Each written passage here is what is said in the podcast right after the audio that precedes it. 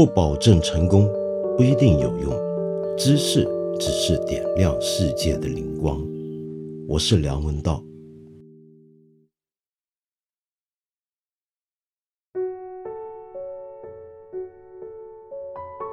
上期节目做完之后呢，我们收到了很多朋友的留言、意见、批评以及指教。在这里呢，我非常感谢大家。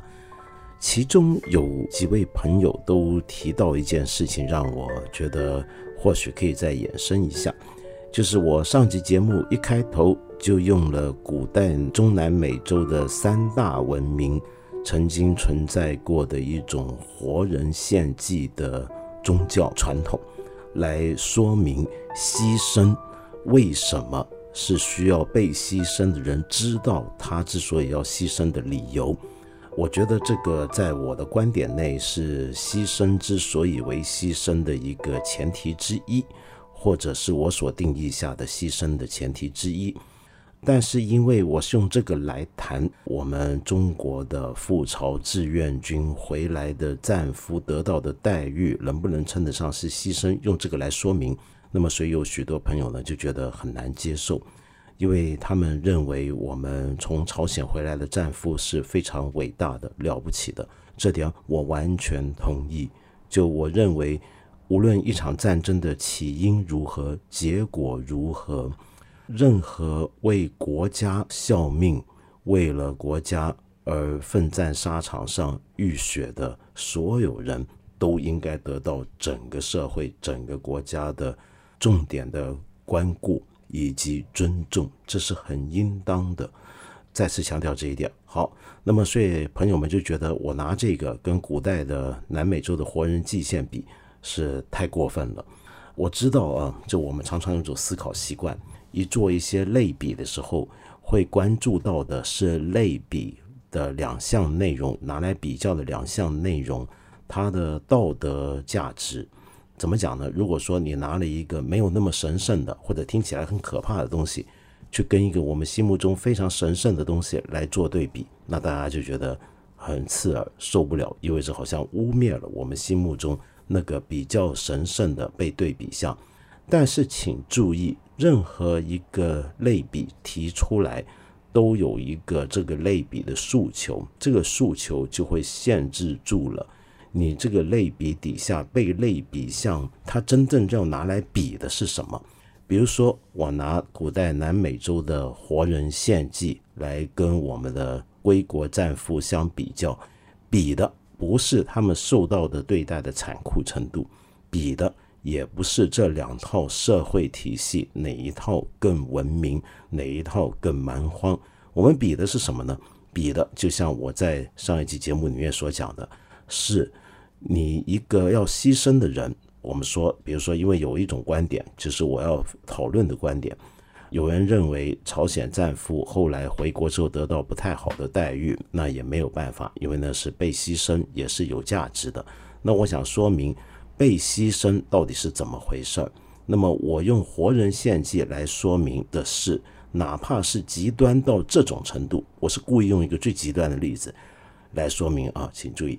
哪怕是极端到活人献祭，所有被活献的那些牺牲者也都知道自己是为了什么而被牺牲，不管他愿不愿意。所以我想说的是，如果我们讲朝鲜战俘归国之后得到不好的待遇，那是被牺牲，那我们就有必要说明他们当时是否知道自己在为了什么而牺牲，这点很重要，很重要。所以，请注意，我们做对比跟类比的时候，不要被那些我们拿来做类比对比项的表面上的光环，或者是邪恶的这种印象给蒙蔽。我们要关注的是，每一次对比都在对比一些具体的东西。我们在对比的是那个对比项里面的哪一点，那个才是重点。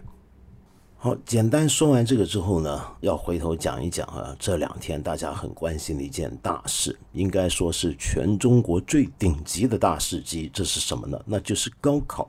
我也是看我们的留言才晓得，原来我们这个节目现在有许多的高中生在听，那么也有一些是高中生的家长。所以大家都在关心高考的问题。这两天正好在高考嘛，我们晓得这两天的高考呢，很让人忧虑。有人呢编了个段子，说这一届的高考生真不容易，生于非典，考试的时候碰上了新冠肺炎，这真是一个坎坷的一个遭遇，是不是？但是让人难过的是，这几天我们晓得全国中南部地区。有各种各样的暴雨洪灾，那么受害的情况跟面积好像越来越严重，也越来越大了。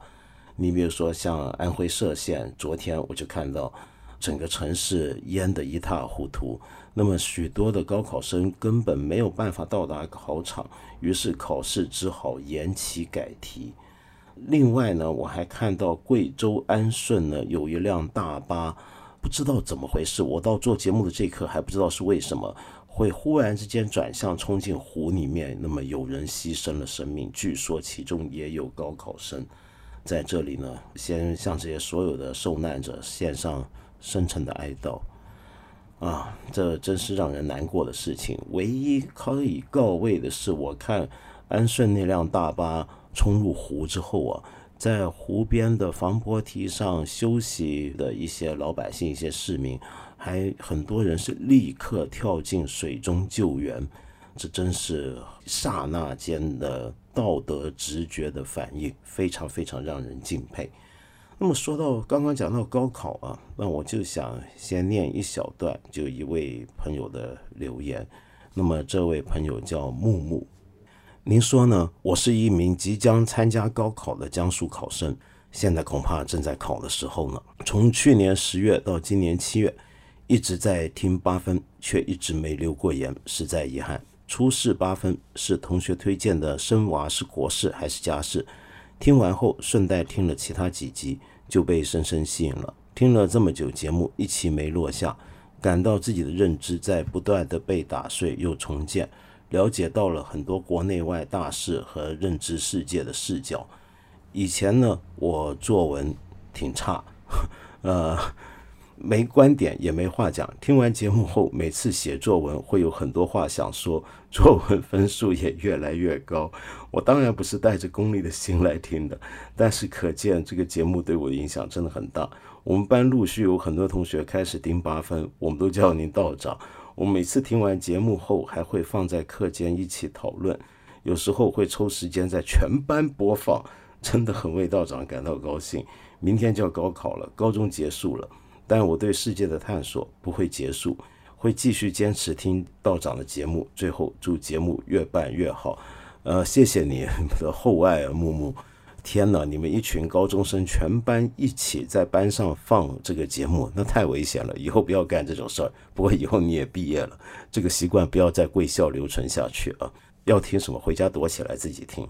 呃，我我真没想到，我们这个节目最近跟高考作文发生了关系，因为很多人说我们节目说的一些内容跟今年部分的高考作文题是相关的，或者说是谈到的东西是正好题目也有写到的。那么大家就说：“哎呀，这是个押题宝库啊！”那么没想到还有这样的妙用，就是听这个节目，作文也会好一点，有话想说一点。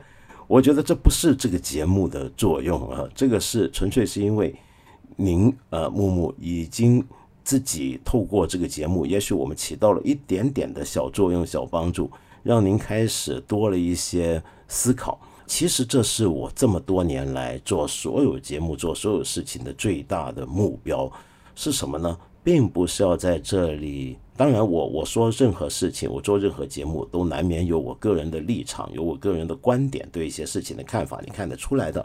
但是在我看来，要传达一套我的立场，我要宣扬一套我的观点，这个永远不是重点，一点都不重要。重要的是。当我说出一些东西来之后，我尽量想做到一种效果，就是吸引别人去顺着我提到的东西思索下去，思索出来结果很有可能是完全跟我相反的，很有可能是反对我的。但是从此之后，你开始想一些东西，可能是一些你以前没有想过的东西。如果能做到这一点的话，那我就会非常开心了。所以今天接到您这个留言，我很高兴。因为我觉得有你这样一个听众，就说明我好像没有白费功夫。三十年来，有一个人有这样的反应，我就觉得做了三十年的事情都是没白费了。OK，那么今天是高考啊，我就难免要想到我自己考大学的时候的事情。我好像以前也说过吧，我考过两回大学，因为第一回我没考上。那我第一回为什么没考上呢？主要是那一年我挺荒废学业的，就高三那一年啊，在香港念高中的最后一年的时候，我那一年正好开始在报纸写评论，后来变成了专栏，同时呢也参与很多实验艺术的圈子的事儿。我学抽卷烟就是那时候开始，因为那时候我看到那些实验艺术家、前卫先锋艺术家都在抽卷烟，觉得很酷。后来我觉得哇，这太酷了，我也要学着抽。但是烟对我来讲很贵，对不对？所以那时候都是抽他们的烟。那么后来我才晓得，为什么他们都抽卷烟呢？那并不是因为酷，而是因为卷烟最便宜。搞先锋的人都很穷。那么那时候我还不晓得啊。然后那个时候呢，也去混很多小剧场，开始参与。在我快毕业的时候，我正好投入到一个剧场创作，一个是装置演出的剧场。那么那时候呢，在这上面消耗太多心力，根本无心考试。但这个对我不是新鲜事儿了，我从来就是个无心上学的坏学生。所以各位同学啊，如果听我们节目的还有同学在的话，还有学生在的话，千万不要学我，我是个坏榜样。我中学从来没有好好学过。我还记得我念高中最后那一年的时候，因为读了一家学校呢，是离旺角比较近。那旺角呢？香港的旺角当时很热闹，有很多的二楼书店，我们叫二楼书店，主要是因为香港的租金太贵了，哪怕是在上世纪八十年代都已经很贵很贵，所以书店很难堂堂正正的开在地面沿街的店铺，都得到楼上去了。那么有时候还要到很高的楼层，要搭电梯上去。最好笑的是那个年代，你想想看，不像现在大家看线上的电影那么容易啊。我们现在线上看什么电影都很方便。那个时候你要看电影看什么都得买光碟。有一类型的 VCD 呢是很难公开在正式的唱片行或者电影光碟行里面买到，那就色情电影。我们当时叫做艺术动作片。那么这些小众的艺术动作片呢，他们的店通常很奇怪，也都开在旺角那些老街的商店街的楼上。因为也是租金便宜，而且因为他们干的是非法生意嘛，那所以呢，躲在楼上呢比较容易看到有没有人上来检查啊什么的。我记得那时候我们有些同学，包括我自己，我们上去要找片，那个片我还记得他们很隐蔽，他们那个片子呢，他那个封套啊，因为全都是翻版的，因为这个很惨，我觉得很悲惨，就全世界被侵犯版权最严重的一个行业之一，就是这种成人电影或者色情电影。因为他们很多地方都是犯禁的，他没有办法正式入口。你比如说中国，你能找到合法途径去看日本 AV 吗？不行。所以你看，如果你看到，你太坏了。如果你看到，我先补充一句，这个很不好啊，以后别这么干。好，说完这个，你如果要看这个片，那你一定是侵犯版权的。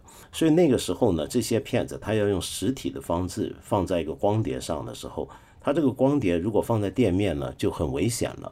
或者那些录影带也是，那当时该怎么办呢？他们的做法是这样的，就是他会放一张张卡片，那个卡片上面就有那个电影的光碟或者录影录像带的封面，然后呢旁边有文字介绍它大概的剧情，那也没什么剧情可言，他们也就是胡乱描述一下，然后谁谁谁主演，放几张照片那样子，然后你们就挑。挑完之后呢，然后你就跟他说我要这个片子，然后他说好，那你等等，大概十五二十分钟之后回来，他要到另一个地方拿过来给你。好，那中间的十五二十分钟干嘛呢？我刚才不是讲了吗？旺角这种店铺附近都有很多书店，那我们就到楼上的书店。我到了楼上的书店，那就看书。看书呢，就看什么呢？反正二十来分钟时间看不了多少，就翻翻诗集，比如说看香港诗人野诗，台湾诗人余光中。还有北岛，真的，我那时候就在那边看诗，我就碰到一个我后来很要好的一个朋友，跟我是同班同学。那么大家平常呢都没什么话讲，他是个比较沉默的人，是个诗人。我们当时就在那种书店碰上，他看到我也在看诗，他就觉得很意外、很惊喜，没想到你也喜欢这些诗。那我们就聊聊一会儿，我要说，哎，不好意思，我我有些事儿得先出去一下，回头再来。他说：“哦哦哦，他还以为我要上洗手间，我是去楼下领光碟了。然后领完光碟再回来，我们继续读诗。哎，我这说到哪去了？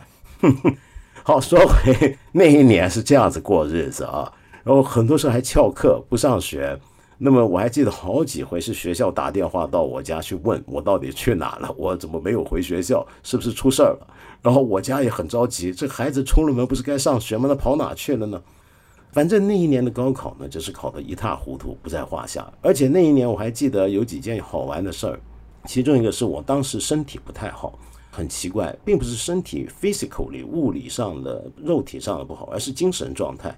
我常常觉得忽然之间就整个人反胃，很难受，全身冒冷汗，然后脸色苍白。有一门考试就是考到一半出现这个症状，考不下去。结果那门课就基本上是全废了，那个考那一科就考到，当时还不晓得为什么啊，那还以为是早上喝奶茶空腹奶茶喝太多，后来才知道其实是一种精神焦虑。所以我小时候是有这个的，就至少在中学回到香港念中学那几年，常常处在一种焦虑状态，很紧张，很高压。那也不知道怎么回事儿，后来就没事儿了，但是。那么另外一门考试就有趣了。我记得那一天考的，应该我没记错的话啊，是我说的是我第一回考大学的往事，是考历史科。考历史科的时候呢，当天是五月四日，那五四是个多神圣的日子，考历史谁约不宜呢？对不对？但是偏偏当天，香港的学界啊，我们叫学界，主要指的就是大学生们。搞大专生，当时香港大学就只有三家，其他都还叫大专。这些大专学生们呢，联合起来说要当天要搞一个游行，呃，怎么样怎么样，要要诉求什么，要要支持什么等等。呃，香港从来那时候就从来都很多这种活动。那么当天正好是五四，我觉得他们那个游行太有意思了，而且是太有意义了。然后我在考历史。考了大概半小时，我就非常愤怒，我就把笔摔下来就走了。我心想：去你的！今天是五月四日，是我们学生创造历史的时候，我还给你考历史，我就丢笔不考，去参加大学生的游行。那这科历史课当然也就完蛋了。你千万别学啊，都不好。考了一半要跑掉不好，游行那更不好。然后呢，这第一年就废了，所以我是个重考生。我第二年再考，那有没有更精进一些、更努力一些呢？很惭愧的说，仍然没有。跟我过去历年来从小到大的考试都差不多，都是临考抱佛脚的那一种。因为我一直成绩都很糟，平常成绩很差。如果升学要看的是你平常的校内成绩，那我早完蛋了。但是好在有考试，这个无论到哪都是世界上最公平的东西啊。但它真的公平吗？等一下回头再讲。反正呢，那时候呢，我就每次都是透过考试的时候来翻身。平常成绩再差不要紧，不上学不要紧，不读书不要紧，考试考好了就行了。那你平常不好好读，考试能考好吗？其实也好不到哪去。我每次考的目标就是仅仅能够让我升级就对了。那么高中上大学也是这么一回事儿。所以我最后第二次高考在香港高考啊，考的时候也是很胡来。也是到了最后，每一门课都是一个礼拜前才开始准备，而且呢，我还记得非常任性。那时候呢，有一门课呢，呃，考的是宗教，你也是会觉得很奇怪，怎么会有宗教科呢？是这样的，香港以前啊，那个制度比较有趣。我们那个年代还有一种考试叫会考，会考呢，就是你念完高二，香港的中五之后。在英国传统教育体制底下，这个就已经叫做中学毕业了。那么这时候你要考一个试，考完了这个试，你才能升上所谓的预科去念高三、高四，就是所谓的中六、中七啊，英国制度的。那么在会考科目里面，你会发现有太多科目了。有什么科目呢？你比如说，有些科目你是想象不到这个中学会会会会考这种试的，比方说有什么家政。家政都能考吗？家政考什么呢？家政后来发现考的原来是一些的，比如说做饭啊、缝衣服啊，这个都能拿来考试。然后还有什么综合人文啊、经济学啊，或者经济学，除了经济学，还有一门课跟经济学很像但不一样，叫经济与公共事务。然后时装与成衣啊，然后学了英文那也就罢，它还有一个叫英语文学。那英语文学这个相应的就是中文，我们一般讲中国语文课，但是还有一门叫中国文学。那中国文学跟中国语文有分别吗？有分别的。中国语文注重在这个语言能力的培养，比如说主要应用层面。中国文学就正儿八经学欣赏文学。那英语文学也是一样，正儿八经跟你从巧手开始读起。那除此之外还有什么法文呢、德文呢？这些都有有有有的考。那你想这是不是疯了？一个学生考那么多呢？不是的，那个制度呢，基本上就像现在我们今年开始的高考的改革有一样，我觉得很不错的改革，就是所谓的三加六选三。这个大家应该都知道是怎么回事了。我们那个时候那个制度就是这样的，三加六选三，大概如此。只不过就是我们有三门必定最重要的、最核心的，就是中国语文。英文跟数学，那除此之外呢？那你来自由组合，但是我们就不是六选三，我们是几十之中选几选几个。你可以，你可以随便考，你你说我有本事，我全考，行不行？行啊，那你那你牛啊！你别说你考了几十门，你都拿个，我们叫分 A B C D，拿 A，那你好厉害。好，那么到了考大学那个高考呢？其中一门课就叫宗教，这是你自选的。那我为什么会选宗教呢？那主要理由是因为当时我念的学校是个教会办的学校，学校有宗教课。那一般这种情况，我们的学生都会都会选宗教科来考。第二呢，是因为我立志上大学要学哲学，而我看当时的可考的科目当中跟哲学比较接近，那也就只能是宗教。那么再加上我自己以为。以前是天主教徒的关系，对宗教多少有点理解，那我就去考这个课。我记得我第二次考高考，第二次考大学，考这个宗教课，这个也很逗。其中呢有一条题目问的大概是什么宗教在社会上起到的作用，大概是问这些东西啊。那么你来作答，你要知道啊，他出得了这门科目给你考，那谁来改这个试卷呢？改试卷的多半就是在学校去教宗教科的老师，对不对？那这些老师呢，由于学校开宗教科的学校呢，多半的是教会办的学校，比如说天主教、基督教，那教会办的学校，所以呢，在教会学校里面开宗教科，那只是他们觉得很理所当然。那教这些科目的老师呢，你可想而知，绝大部分都是教徒，甚至是传教士。那么。他们呢来改你的试卷，那你大概就能想象，你这个试卷里面你写的东西，你是写你这个考卷，你是要考给这些有深厚的虔诚的宗教信仰的改卷老师来看的。但是我当时看到那个题目啊，就宗教在社会上的作用等等等等这些事儿，我那个时候呢用我的半吊子的刚刚读到的法国马克思主义哲学家阿尔杜塞，其实读的是半懂不懂。但是就用了一大堆他的东西来讲为什么马克思说宗教是人民的鸦片，然后一路分析下来，讲到宗教在这个资本主义社会再生产底下的作用，它如何维续了这个资本主义社会的霸权。总之是狠狠批判。那么我考完考的时候洋洋得意啊，觉得写的很爽，出来之后才觉得完蛋了。改卷的人全部都是，要不就基督徒，要不就天主教徒。然后你今天在答卷里面说宗教是人民的鸦片，这个那个的，那那你不就完了吗？结果很让我意外，考完出来这门课我居然拿了最高分是 A，那那这个让我很意外，这怎么回事呢？后来我回想起来，我就很感激当年那些改卷老师的宽容。他们没有在乎自己的意识形态立场跟宗教信仰，他们看的是那个答题的方式，跟你解题的这个路径，跟你的整个写答案的一个办法，大概看的是这些东西。我觉得这个就很有趣，这让我想起来以前香港我们那个年代中学考试很多考题其实也挺奇葩的。那么今天看来非常的不对劲了，已经。比如说最近就有个例子嘛，你可能也听说过。那就是香港有一个，现在是这样，现在没有了。我当时所说的什么会考了，A level 啊，High level 那种大学入学试了。现在有的是什么呢？就只有一个试了，就中学文凭试，叫 DSE。这个是高三毕业的学生要考的试，考这个试呢是大学收取学生的主要的依据，类似我们大陆的、我们内地的高考吧。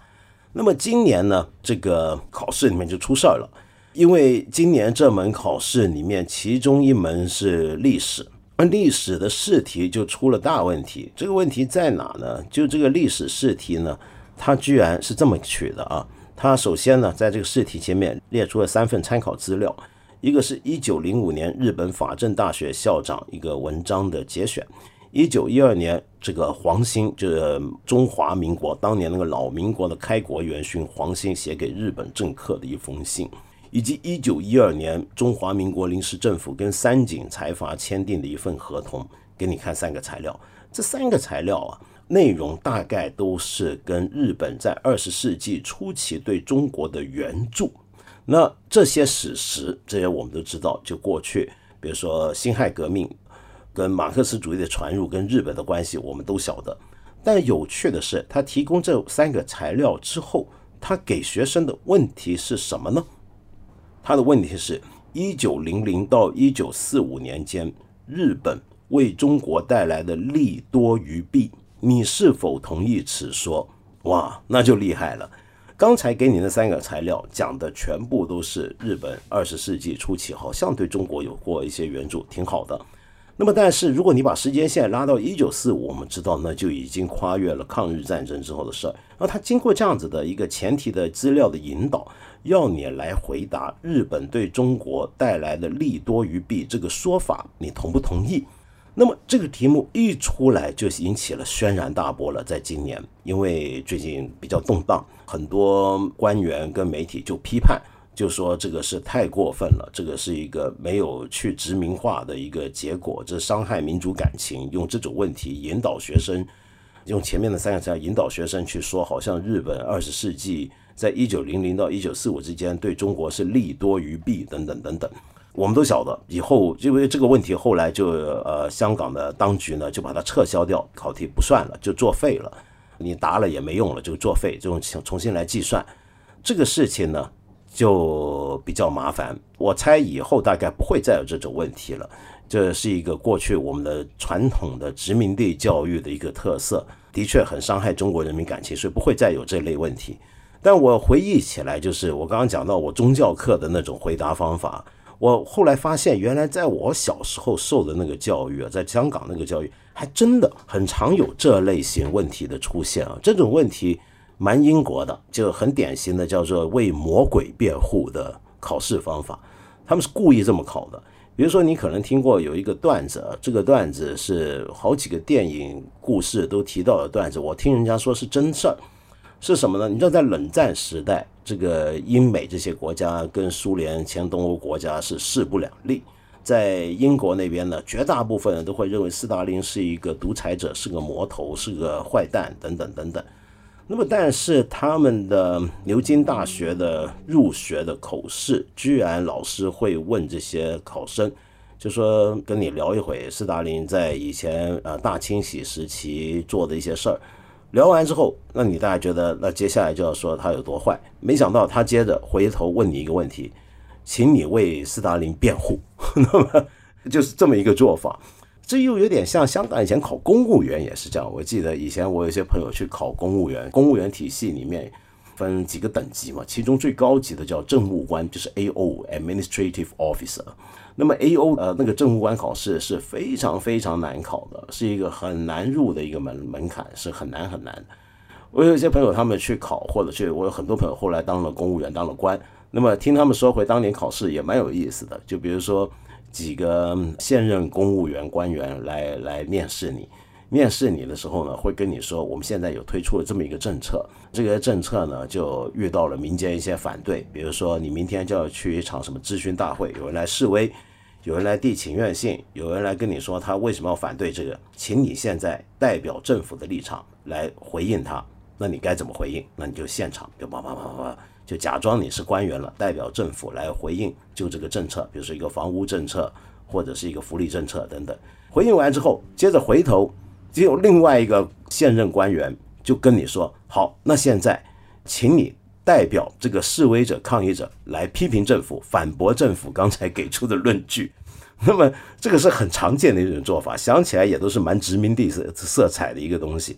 我我后来我看到牛津、剑桥大学，他们很多入学式也的确出现过一些这种为所谓的为魔鬼辩护的这种做法，好像很常见。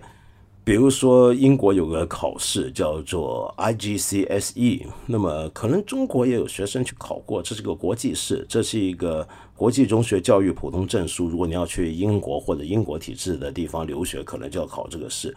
他在几年前有一个试题啊，是这样子给的：他先登了一张照片，那个照片就是纳粹德国时期很多的工人们去坐火车。要出发去一个地方，那是干嘛呢？那是旅行。你知道那时候纳粹德国给很多国民福利啊，一开始的时候就是认为国民的健康福祉非常重要，所以呢常常喜欢安排这些工人他们去度假，然后是政府支持跟安排的，请他们去一些地方旅游、健身、郊游活动、海滩游水等等等等。那么给你一张照片，欢乐无穷的照片，然后跟着问你的问题是什么呢？问你的问题是。德国大部分人受惠于纳粹统治，你同不同意这一个说法？这就是一个典型的这种考试。当然，我我觉得这类型的试题以后恐怕香港是不应该，也就就不会再有的了。那么在现在的一个局面底下，我就想到我以前的时候考试就碰到过很多类似的这种题目。那么说到当年考高考啊，考大学。我一直觉得很让我耿耿于怀的是什么呢？就我看到我身边一些同学，我觉得他们平常比我努力，比我勤奋，甚至比我聪明，但是为什么他们没有考上大学，而是我考上大学？我常常想这个问题，真的是我比他们优秀，比他们呃有天赋吗？不是的，我觉得就只是因为我运气好。比如说，我有一位很出色的同学。我记得那时候正好在考试期间，因为他们家在卖菜，他家大概有点事情，变成必须他每天早上四点钟起床要去菜市场帮忙，那他的学习就受到了严重的影响，结果他没考上。我还有很多朋友，我觉得他们比我更值得来念大学，但是他们没有。那么以后我们大家的人生轨迹都不太一样，所以。我会不会认为考大学这种事情，高考这件事情是一个很公平的事情呢？我不太完全同意。我觉得这里面有太多的运气，我常常有种愧疚之心。